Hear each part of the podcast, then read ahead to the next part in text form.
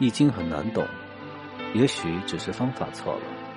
让我们跟着北玄走进神秘的易经文化，每天读一点易经故事，学一点易经智慧。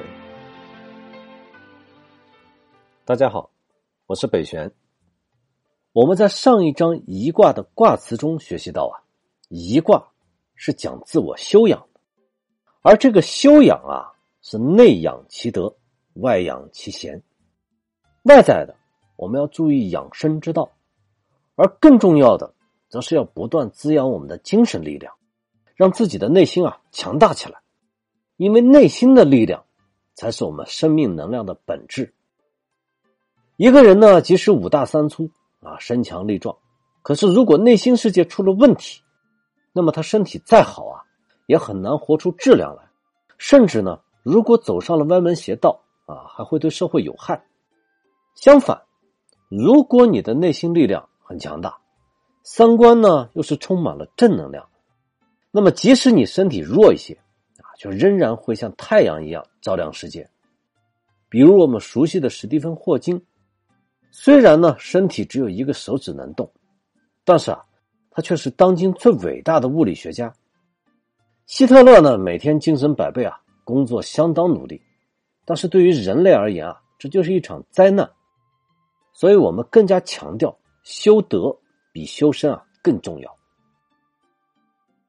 一卦虽然呢是以吃东西的形象来比喻人的滋养，但是我们要清楚啊，人的立命之本还是我们的本心。要去滋养本心，首先要克服的就是贪念。一个人啊，一旦陷入了贪欲，那么就很容易让自己的内心沉沦啊。初九。舍尔灵龟，观我朵颐，凶。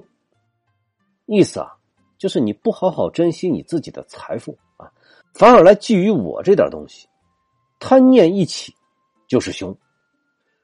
初九啊，还可以用另外一个成语来概述啊，就是得陇望蜀。这个典故啊，就是形容曹操呢得到了甘肃啊，还想趁势拿下四川。当然，曹操本人的头脑还是比较清晰的。他并没有那么干，啊，这是他的谋士给他出的馊主意。但是我们普通人啊，在面对诱惑的时候啊，很少能够头脑冷静的，尤其是贪念，它往往啊是在不经意中一点一点滋生出来的，甚至让你无从察觉。在营销学啊，有一个小故事啊，是这样说的：说有一个乡下来的小伙子啊，去应聘城里这个世界最大。应有尽有的百货公司的销售员，这个百货公司的老板啊，就问他，说：“你以前做过销售吗？”小伙子回答说：“我以前啊，是村里边呢推销东西最多的人。”老板呢很喜欢他这个机灵劲儿啊，就马上录用了他，说：“你明天来上班吧，啊，等你下班的时候呢，我会来考核你的业绩。”第二天，小伙子啊就按时来上班。那么这一天时间啊，很快就过去了啊！快下班的时候，老板来了。他看到这个小伙子以后呢，就直接问啊：“你今天做了几单买卖啊？”只有一单。小伙子回答说：“只有一单。”这老板很吃惊啊，说：“我们这儿的销售员啊，一天基本上可以做二十到三十单生意，做的多的甚至可以做到五千美元的营业额。你一天才完成了一单生意。”远远达不到合格水平啊！那你的营业额是多少啊？小伙子回答：“五万美元。”这个老板一听非常惊讶，一单就卖了五万，你是怎么做到的？啊，这个小伙子就讲说：“今天早上啊，有一个男士啊来我的柜台呢买鱼钩，我先是卖给他了一个小号的鱼钩，然后呢是一枚中号的鱼钩，最后啊是一个大号的鱼钩。”接下来呢，我又卖给他了一个小号的鱼线，啊，然后呢是一根中号的鱼线，最后是一根大号的鱼线。在给他包裹鱼钩和鱼线的时候，我就问啊，我说你要上哪儿去钓鱼？他说要去海边。于是呢，我就建议他再买一条船，啊，他采纳了我的建议。所以当我带他到卖船的专柜的时候，啊，卖给他了一艘呢二十英尺长的帆船。这个时候他突然说：“哎呀。”我的车啊，可能拖不动这么大的船，于是呢，我就又把他带到汽车销售区，啊，又卖给他了一辆新款豪华轿车。老板一听啊，大吃一惊，脸上就写满了难以置信。仅仅是想买几个鱼钩的客户，你是怎么说服他买这么多产品的呢？小伙子不好意思的挠了挠头，啊，笑着说：“老板，其实啊，他是来给妻子买发卡的。”边挑发卡边抱怨说：“这个周末就毁了啊，不知道该干什么。”我当时说呢：“明天天气不错啊，又是周末，您干嘛不带家人去钓鱼呢？”然后我就把钓鱼的产品啊卖给了他。在这个故事里啊，这位顾客走出商店的时候，他可能已经忘了最初啊自己只是来帮妻子买发卡的。但是最可怕的是，他花了五万美元，并没有感到有什么不妥。要知道之前啊没有这些东西的时候，其实他的生活也并没有什么改变，而因为逐渐增长的不切实际的需求，让他额外消费了这么大一笔开支，这就是不明智的举动。这就好比啊，本来呢，我们的内在世界啊，像是一个水瓶，我们的精神力量呢，就像是水，我们通过不断的充实自己，去想办法一点一点啊，把这个水瓶装满。而你不断增长的欲望，就好像是水瓶底下有一个漏洞，你装的越多，结果漏的越多。有一个词儿呢，叫做“欲壑难填”啊，就是形容这个意思。但是我们要分清啊，欲望和梦想是不一样的。去追求人生的目标啊，这没什么；努力的去实现自己的价值，这是一种积极的人生态度，我们非常鼓励啊。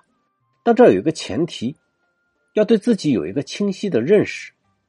违反常理的啊，不符合你实际情况的，就是凶；而恪守本分，在你能力范围以内的啊，那么就属于我们正常的价值观。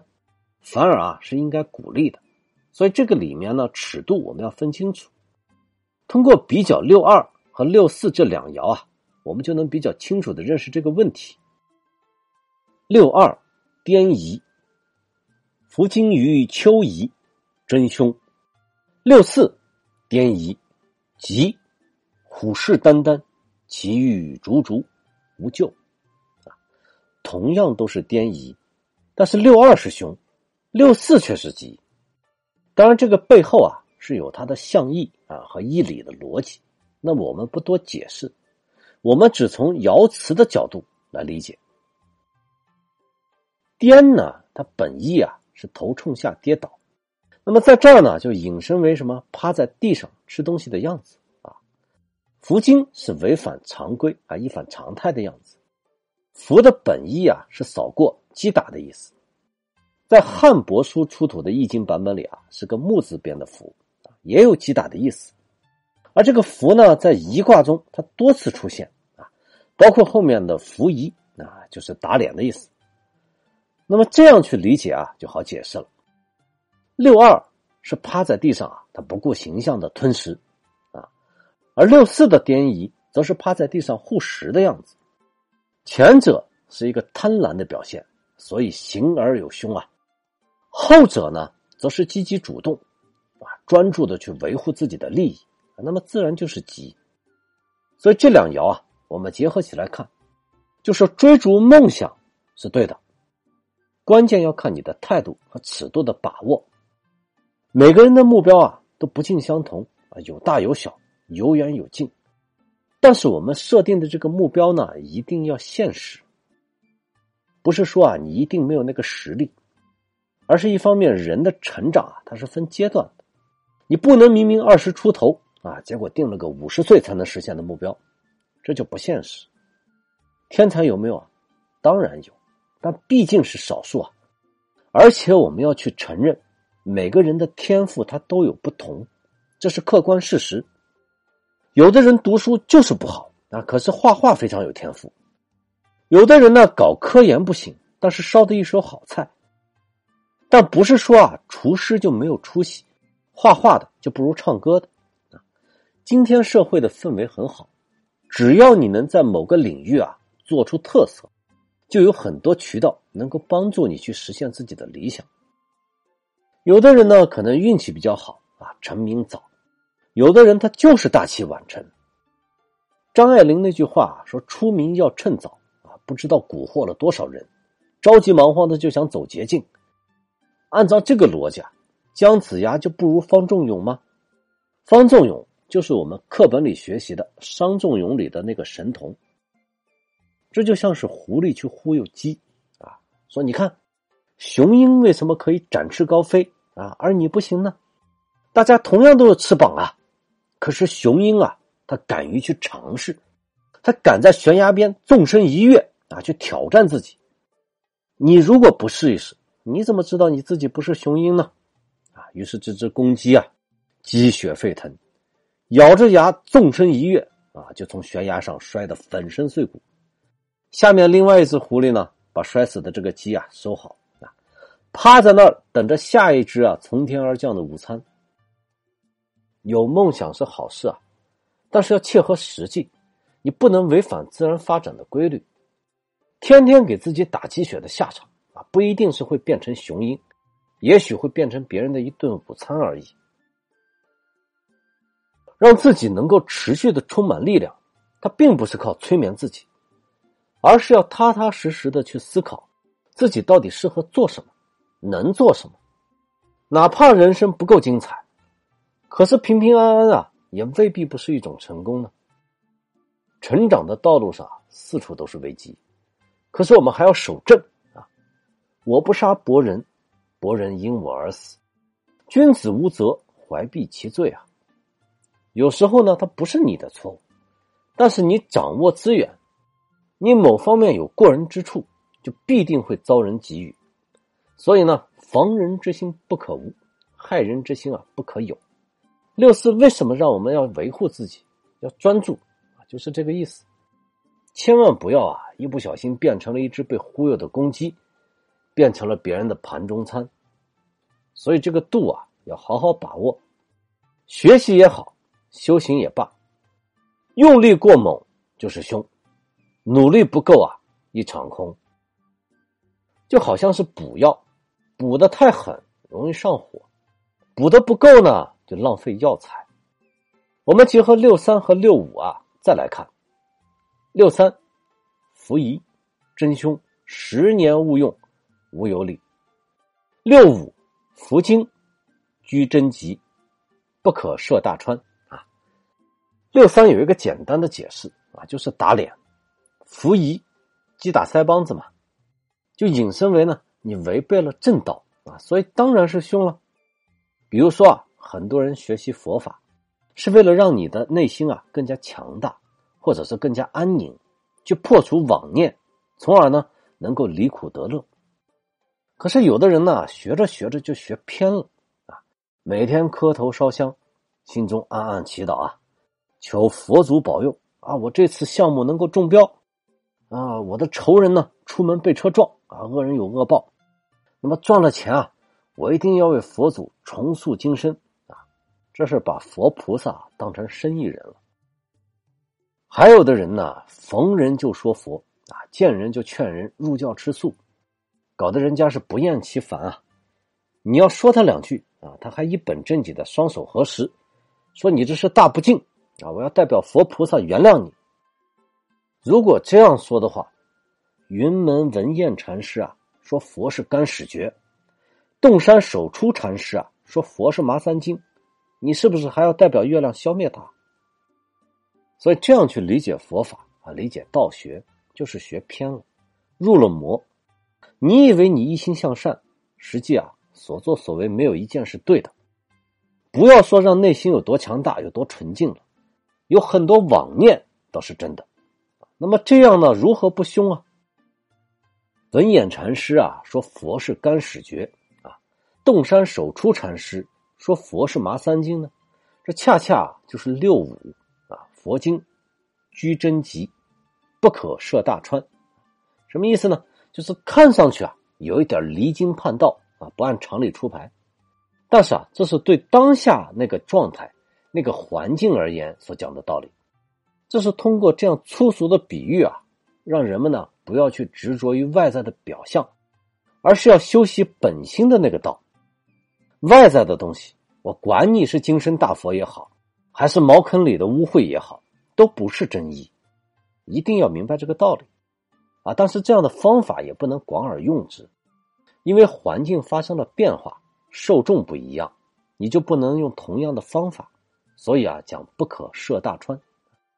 现在很多人呢，成天烧香拜佛啊，心意是好的，可以这样做，但是我们一定要知道为什么这样做，而不是总觉得冥冥之中佛祖保佑你啊，有一个有求必应的神灵，这不是玩游戏啊。你还能开外挂啊？如果真有其事，那人生是不是可以作弊了？真正的吉，应该是上九的状态，由夷利吉，利涉大川。这就是我们在夷卦中啊一开始所讲的，要让自己的能量强大，要向内求，要让自己啊变成身边人的小太阳。你不但能够照亮自己。你还能够给别人温暖，能够帮别人去驱散阴暗啊，这就是游移的状态。当然，这个过程啊，它必然不太容易，因为成长呢，往往是在逆境中，智慧啊，更多产生于思考。但是，当你成了别人的精神支柱啊，成了别人的榜样，那么你自己哪里还会有什么困惑和痛苦呢？人生中更高的成就啊，也需要有这样坚实的精神能量。作为基础，一卦讲究内养其德，外养其贤，而无德，你何以去谈什么贤呢？所以我们在一卦中啊，更多的是讲怎么去修德，而无论是修行还是修心啊，我们都要注意，一定要平衡好尺度。那么下一章大过卦，我们就来继续学习，凡事啊，应该如何去应对，才不至于有。大过，谢谢大家。